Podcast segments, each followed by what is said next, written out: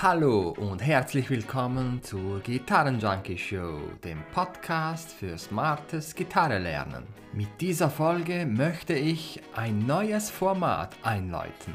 Das Format heißt Wie funktioniert dieser Song? Das heißt, wir schnappen uns einen Song und analysieren ihn. Wir nehmen unsere Taschenlampe und beleuchten, was harmonisch, melodisch und auch rhythmisch passiert. Also kein klassisches Tutorial über wie man den Song spielt. Da es die erste Folge ist in diesem Format, bin ich wirklich über jede Rückmeldung von euch dankbar. Ich werde auf Spotify eine Umfrage einrichten. Ihr könnt mir natürlich auch ein E-Mail schreiben oder über mein Kontaktformular auf meiner Webseite mich kontaktieren. Also genug gequasselt, legen wir gleich los. Für diese erste Folge habe ich eines meiner Lieblingslieder der irischen Rockband U2 ausgesucht. Und zwar Sunday Bloody Sunday aus dem Album War von 1983. Etwas ganz Wichtiges noch vorweg. Im Original ist die Gitarre einen halben Ton runtergestimmt. Ich werde aber für meine Erklärungen einfachheitshalber die Standardstimmung benutzen. Wenn ihr zum Song mitspielen möchtet, dann müsst ihr alle Seiten von eurer Gitarre einen halben Ton runterstimmen. Sunday Bloody Sunday ist wahrscheinlich das politischste Lied von U2. Und das merkt man bereits beim Intro, wo Larry Mullen Jr. sein Schlagzeug wie eine militärische Parade, wie ein militärischer Marsch erklingen lässt. Ich glaube, dieser Sechzehntel-Pattern kennt fast jeder.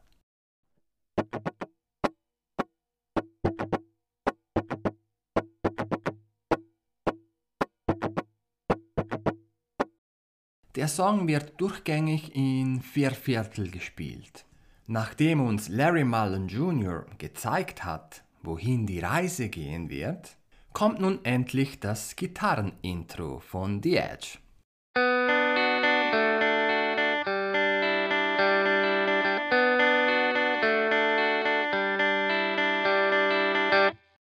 Dieses wiederholt sich immer wieder im ganzen Song. Hierbei handelt es sich um ein Arpeggio-Riff über drei verschiedene Akkorde, die als Dreiklänge gespielt werden. Die Edge spielt hier zunächst einen B-Moll, geht dann rüber zu einem D-Dur und beendet den Riff mit einem G6 ohne Terz. Ich komme gleich darauf zurück zu sprechen. Ich spiele euch mal die Akkordfolge mit den normalen vollen Akkorden vor also Bemol, D und G-Dur.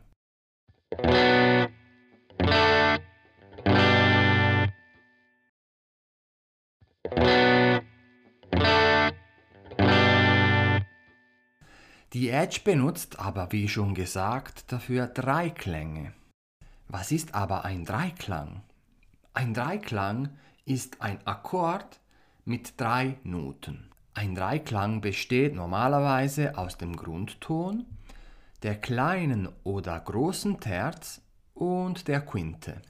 Alle Dreiklänge sind Akkorde, aber nicht alle Akkorde sind auch Dreiklänge. Ein B-Moll-Akkord als Barré gespielt ist kein Dreiklang, obwohl dieselben Noten wie im b-Moll-Dreiklang vorkommen. Dies weil bei einem Dreiklang der Grundton, die Terz und die Quint wirklich nur einmal vorkommen, also wirklich nur drei Töne gespielt werden, währenddem beim Barré-Akkord zum Beispiel äh, der Grundton mehrmals vorkommt. Schauen wir uns an, wieso jetzt diese drei Akkorde so gut miteinander klingen. Werfen wir also ein Auge auf die Harmonie. Die Tonart des Songs ist B-Moll. Wieso B-Moll? Viele Wege führen nach Rom, um die Tonart eines Liedes zu bestimmen. Einen Weg, um das herauszufinden, ist, du spielst alle Akkorde, in diesem Fall B-Moll, D-Dur und G-Dur, und hörst zu, bei welchem Akkord es sich wie zu Hause anfühlt. Also wo die Spannung aufgelöst wird. Wie schon gesagt, es gibt viele Arten, das zu bestimmen. Und diese Art ist vielleicht die intuitivste. Wir wissen nun, dass wir uns jetzt in B-Moll bewegen. Die sogenannten Stufenakkorde werden ja von der jeweiligen Tonleiter abgeleitet. Und zu jeder Tonleiter gibt es ja so etwas wie eine magische Formel. Da wir in der Molltonleiter sind, benutzen wir diese magische Formel. Die gilt für B-Moll, die gilt für E-Moll, für A-Moll, für alle Molltonleitern. Eine natürliche Molltonleiter setzt sich zusammen aus dem Grundton, der großen Sekunde, der kleinen Terz, der Quarte, der Quinte, der kleinen Sext und der kleinen Siebten. Okay, wenn du jetzt noch nichts über diese Intervalle gehört hast, dann könnte dir das Ganze ein bisschen spanisch vorkommen. Darum empfehle ich immer, die Intervalle zu lernen, weil sie einfach die Bausteine der Musik sind. Aus den Intervallen kannst du fast alles ableiten. Intervalle sind ja die Abstände zwischen den Noten, zwischen den Tönen. Wir können nun ableiten, dass vom Grundton zur großen Sekunde ein Ganztonabstand enthalten ist. Zwischen der großen Sekunde und der kleinen Terz haben wir einen Halbtonabstand. Zwischen der kleinen Terz und der Quart haben wir einen ganzen Tonabstand. Zwischen der Quarte und der Quinte haben wir wieder einen ganzen Ton. Zwischen der Quinte und der kleinen Sechste hat es einen halben Tonabstand. Zwischen der kleinen Sechste und der kleinen Siebten haben wir wieder einen ganzen Tonabstand. Das war jetzt die magische Formel, die du für alle natürlichen Molltonleitern anwenden kannst. Mit diesem Hintergrundwissen können wir ganz einfach und relativ schnell eine B-Moll-Tonleiter aufschreiben. Die Noten in der B-Moll-Tonleiter sind also B, Cis, D, E, Fis, G und A. Jetzt haben wir die Tonleiter. Aber wie kommen wir jetzt zu den Akkorden? Ich verwirre meine Schüler immer gerne mit diesem Satz. Tonleitern sind Akkorde und Akkorde sind Tonleitern. Hä?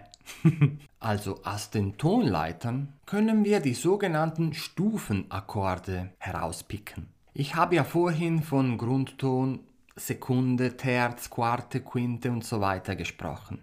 Die Stufenakkorde in B-Moll sind B-Moll als erster Akkord, auch Tonika genannt. Auf der zweiten Stufe haben wir ein Cis diminished die zweite Stufe wird relativ selten benutzt. Auf der dritten Stufe haben wir einen D-Dur-Akkord. Auf der vierten haben wir einen E-Moll-Akkord. Die fünfte Stufe ist ein Fis-Moll.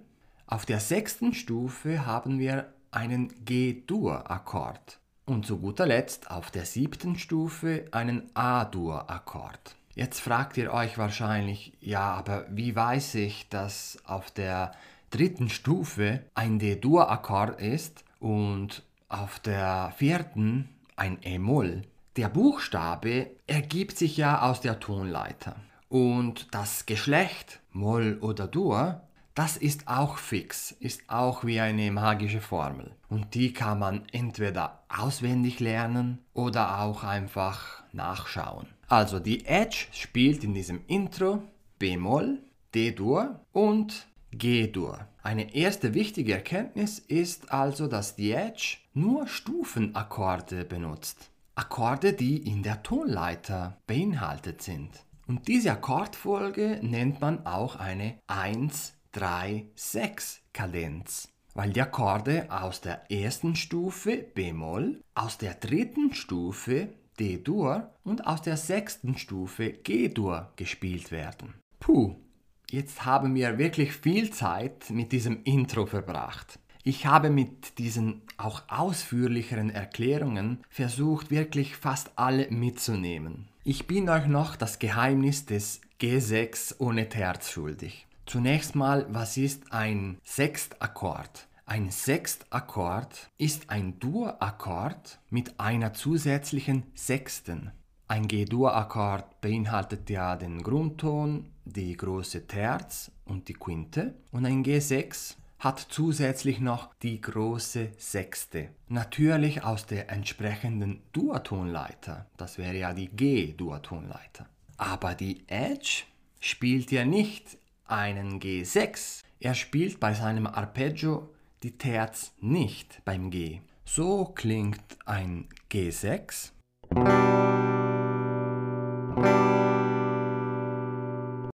Und so klingt ein G6 ohne Terz.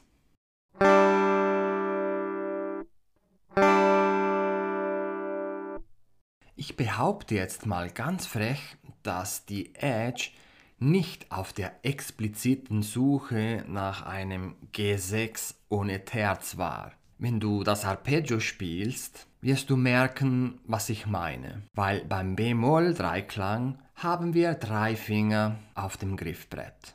Beim D-Dur-Dreiklang haben wir nur noch zwei Finger auf dem Griffbrett. Und, Überraschung, beim Spielen des G6 ohne Terz haben wir nur noch einen Finger auf dem Griffbrett. Ich gehe davon aus, dass die Edge einfach mal versucht hat, was gut klingt. Und so war der G6 ohne Terz geboren. Wenn ihr die Tabs dieses Songs im Netz sucht, dann werdet ihr sehen, dass immer G6 als Akkord angegeben wird, was aus den vorgenannten Gründen leider nicht ganz korrekt ist. Aber das war jetzt etwas für die ganz nerdigen Nerds unter uns.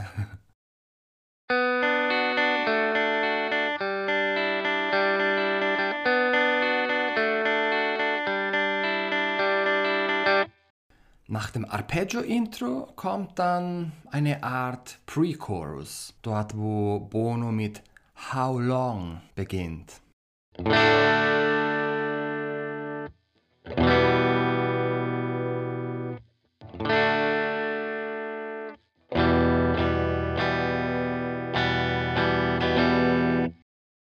Diese zwei Akkorde geben uns wie eine Verschnaufpause und lassen uns ein wenig Hoffnung spüren. Es handelt sich hierbei um D-Dur und E-Moll und die werden als offene Akkorde gespielt. Harmonisch gesehen geschieht hier eine 3 zu 4 Akkordfolge. Die Edge bedient sich also hier wiederum aus diatonischen Akkorden, also aus Akkorden, die in der Tonleiter vorkommen. Danach sind wir auch schon beim Chorus, das dann in etwa so klingt.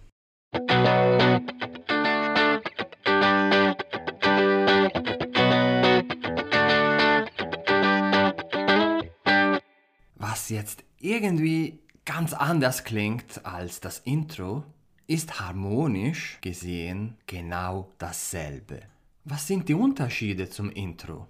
Es werden keine Dreiklänge als Arpeggio gespielt. Nein, die Edge spielt die Akkordprogression als Barré-Akkorde und setzt dabei ein Sechzehntel Strumming ein mit Ghost Notes. Wenn wir jetzt einfach den Grundton des jeweiligen Akkords spielen, dann klingt das so.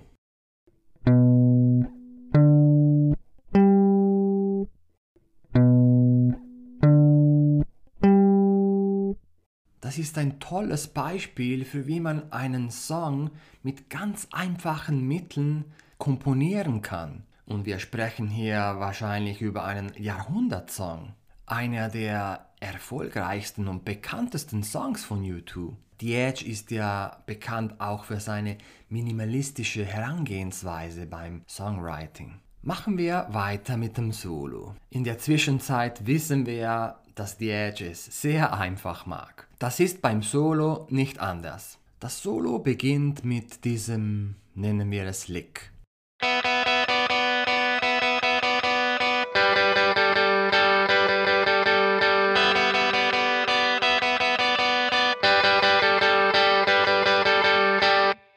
Was passiert hier genau?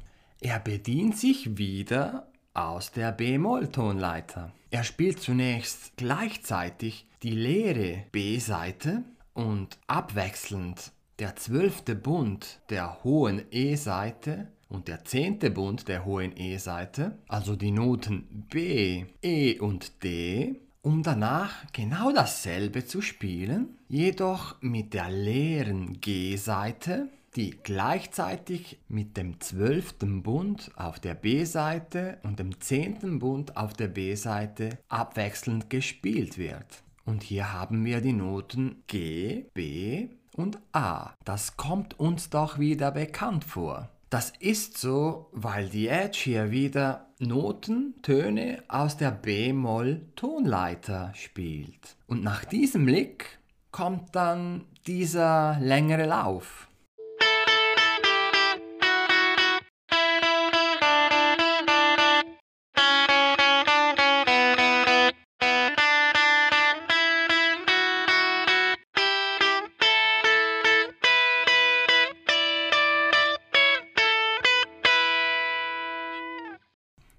Hier passiert nichts Exotisches. Edge geht zunächst die B-Moll-Tonleiter runter, beziehungsweise das Griffbrett rauf, und zwar auf der B-Seite.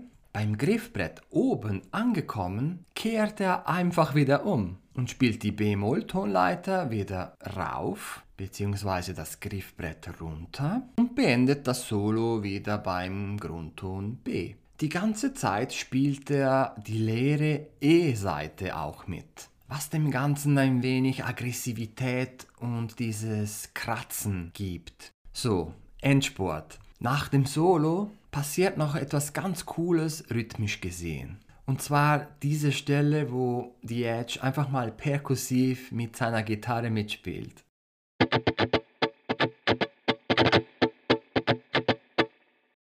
Diesen Sound erzeugst du, indem deine linke Hand alle Saiten abdämpft und mit deiner rechten Hand den Rhythmus spielst. Achte dabei auch auf diese tricky 32. die du in diesem Teil immer wieder reinwerfen kannst.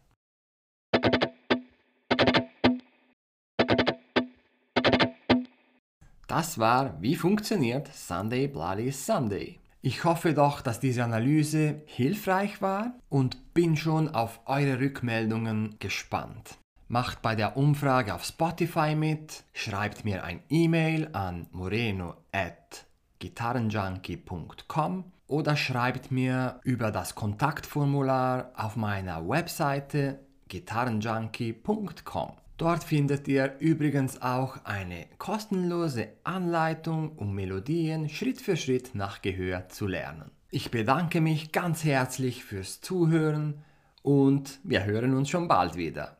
Euer Gitarrenjunkie.